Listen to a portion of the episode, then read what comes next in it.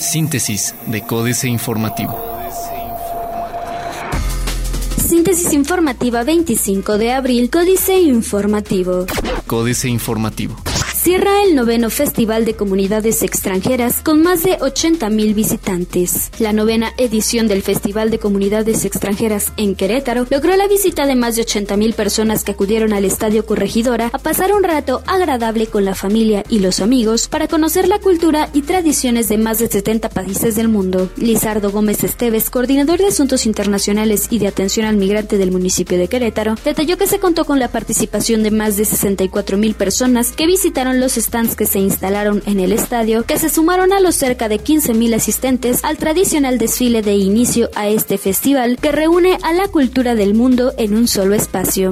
Tres años después de arrancar la cruzada contra el hambre, instalan en Querétaro comedores comunitarios. Casi tres años después de que se publicaron los lineamientos de los comités comunitarios de la cruzada contra el hambre, Querétaro por fin contará con comedores comunitarios gubernamentales, a fin de garantizar el derecho al acceso permanente a una alimentación adecuada de la población en pobreza extrema. Será este lunes 25 de abril cuando se realice la ceremonia de entrega de comedores comunitarios en Amialco, uno de los siete municipios queretanos integrados en la cruzada contra el hambre. Corregidora determinará en 15 días a cuánto asciende la deuda del predial del PRI. En aproximadamente 15 días, la Secretaría de Tesorería y Finanzas del municipio de Corregidora definirá si el adeudo por impuesto predial del Partido Revolucionario Institucional disminuirá tras la documentación presentada por el partido, informó Gustavo Leal Maya, titular de la Secretaría. Diario de Querétaro. Más indocumentados. En alta marginación, 93% de indígenas en Querétaro. De las 282 localidades donde habitan personas de origen indígena, el 93% presenta alto grado de marginación, reconoció el titular de la Secretaría de Desarrollo Social, Agustín Dorantes Lambarri, situación que consideró necesaria de atender, pues en Querétaro existen más de 70.000 indígenas según datos de la Comisión Nacional para el Desarrollo de los Pueblos Indígenas, en el estado viven cerca de 75 mil indígenas, distribuidos en 282 localidades, siendo sus principales carencias el acceso a servicios básicos como agua potable, luz eléctrica y vivienda. Medio siglo, como lo adelantó el delegado Ernesto Luque Hudson en su visita del jueves pasado a la cabina de ABC 107.9, hoy por segunda ocasión estará en Querétaro José Antonio Mid, secretario federal de Desarrollo Social. Mid tiene una excelente relación con el gobernador Francisco Domínguez y así lo hace notar en su agenda. Todo está listo para que ambos inauguren los comedores comunitarios en los municipios que registran mayor marginación. Simbólicamente lo harán en Amelco. Limón hasta en 40 pesos. Plaza de Armas. Invertirán japoneses 50 millones de dólares en San Juan. Se desmarca Movimiento Ciudadano de Aguilera Ortiz realizan el Congreso de Regidores de México. El corregidor. Sigue vigente proyecto de botones de pánico, dice Canaco. Evalúa INADEM hasta 40 proyectos de San Juan del Río. Estudian a fondo más diputados en Querétaro. Afinan detalles de ley de aguas estatal. Noticias. Destina el Marqués 60 millones de pesos para obras en 25 comunidades. Avalaron ya 12 municipios creación de fiscal general. Intensifica WAC nexo de áreas de biotecnología con empresas de la iniciativa privada. Reforma atrae a seis empresas video bajo demanda. Al menos seis empresas de contenidos de video vía streaming se disputan el creciente mercado mexicano, que para este año alcanzará un valor de 464 millones de dólares. Plataformas como Netflix, Cinepolis Click, Claro Video, Film Latino del Instituto Mexicano de Cinematografía, Blind de Televisa y Yusu, entre otras, se han convertido en las principales distribuidoras de contenido on demand que están en el mercado, señaló la firma de análisis de Ataxis. Ganan con el Hoy No Circula. Alrededor del programa endurecido Hoy No Circula hay empresas ganonas que han aprovechado el retiro de más de un millón de vehículos diarios de la circulación. Carro y E-Conduce, las empresas de autos y scooters compartidos, han desatado interés entre automovilistas que han dejado sus vehículos. En las tres semanas desde que se implementaron los cambios al programa, el número de registros de usuarios en ambas empresas mostró un repunte de entre 70 y hasta 200%. Cumplir con el fisco es más difícil. La jornada. Menosprecian las autoridades de Querétaro delitos contra mujeres, concluye la CONABIM. El gobierno estatal y seis ayuntamientos incumplen su obligación de investigar delitos cometidos contra mujeres y tampoco buscan de manera adecuada a niñas, adolescentes y adultas desaparecidas, lo cual viola el derecho de víctimas y familiares a la justicia, concluyó la Comisión Nacional para Prevenir y Erradicar la Violencia contra las Mujeres CONABIM. Representantes de cinco organizaciones que solicitaron declarar la alerta de género en Querétaro por el aumento de los feminicidios informaron ayer que el pasado 15 de abril recibieron de la titular de la CONABIM, Alejandra Negrete, el informe del grupo de trabajo para atender su solicitud. Crecimiento de 0.4% en enero-marzo es menor al del último trimestre de 2015. En Mexichem ocurren el doble de accidentes que en Pemex. El índice de accidentes ocurridos en instalaciones de Mexichem durante esta década duplica el registrado en petróleos mexicanos. Los informes de sustentabilidad más recientes de ambas empresas indican que en Mexichem hubo 1.2 accidentes por millón de horas hombre trabajadas entre 2011 y 2014 en las 120 instalaciones que tiene en 30 países, entre ellos México. Esto contrasta con el índice de 0.52 de percances que Pemex registró en el mismo periodo.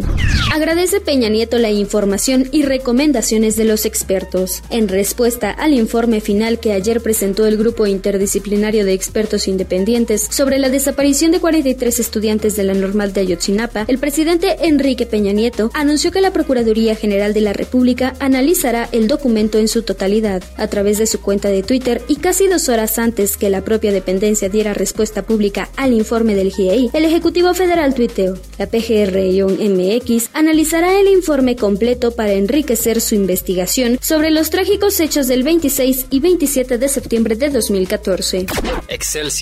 Informal, uno de cada cinco empleados de gobierno. Ampliarán ofertas a turismo nacional. Entrevista con Enrique de la Madrid. Arranca la segunda planta de Braskem. A través de Internet regularán el fondeo de financiamiento de empresas.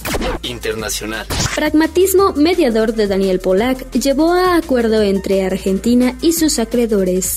Marinos de la dictadura argentina, dueños de sociedades offshore activas. Magnate chileno Andrónico Luxig admite que fue un error sostener reunión con la nuera de Bachelet por millonario crédito.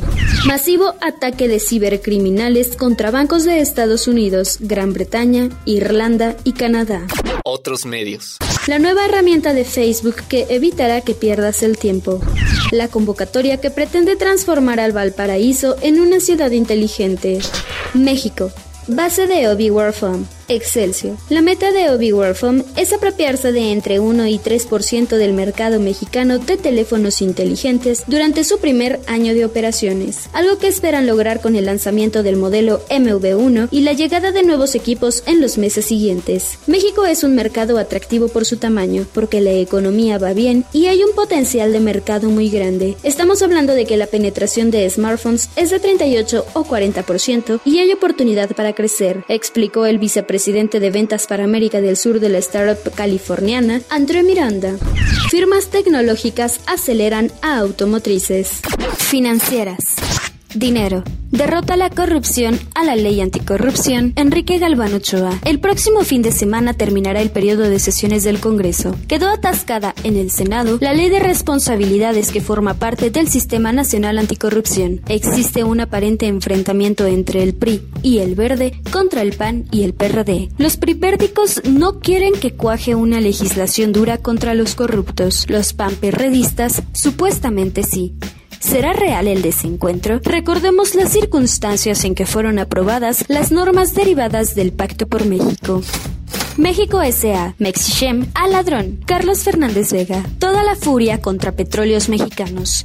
Y a ella la señalan por la explosión en el complejo petroquímico Pajaritos en el clásico de Al ladrón, al ladrón. El verdadero culpable de esta desgracia el consorcio privado Mexichem grita a todo pulmón que es Pemex la responsable y ella, aunque no lo es, actúa como si en realidad lo fuera, cuando la firma propiedad de Antonio del Valle Ruiz no solo es la accionista mayoritaria, sino la que opera y toma las decisiones en la planta productiva. Capitanes. Eduardo García Lecuona, el capitán de Intercam Banco, anda celebrando su 20 aniversario. Esta semana recordará en sus 60 sucursales el inicio de operaciones allá en 1996. El banco se ha especializado en cambio de divisas de empresas de comercio exterior y en manejo de tesorerías y patrimonio personal. Políticas. 28 gramos. Jaque mate. Sergio Sarmiento. ¿Por qué 28 gramos y no 27 o una cifra redonda como 30? La respuesta es que una onza equivale a 28 gramos, o para mayor precisión, a 28.3495 gramos, y la onza es la medida usual para la venta al menudeo de marihuana en Estados Unidos. El presidente Enrique Peña Nieto ha mandado al Senado una iniciativa que propone que no se considere delito la posesión para uso personal de hasta 28 gramos de marihuana conforme a estándares internacionales. Espejo enterrado. Denis Dresser. Gracias al grupo interdisciplinario de expertos independientes de Ayotzinapa por 1. Revelar que nada de lo presentado en su primer informe ha sido desmentido y que por lo tanto los normalistas no fueron incinerados en el basurero de Cocula como la PGR ha insistido. 2. Revelar, antes de ser expulsados del país, que los hechos violentos de Ayotzinapa fueron más extensos, abarcaron también sitios como Mezcala y Huitzuco y que el caso es más complejo e involucra a más cuerpos del Estado.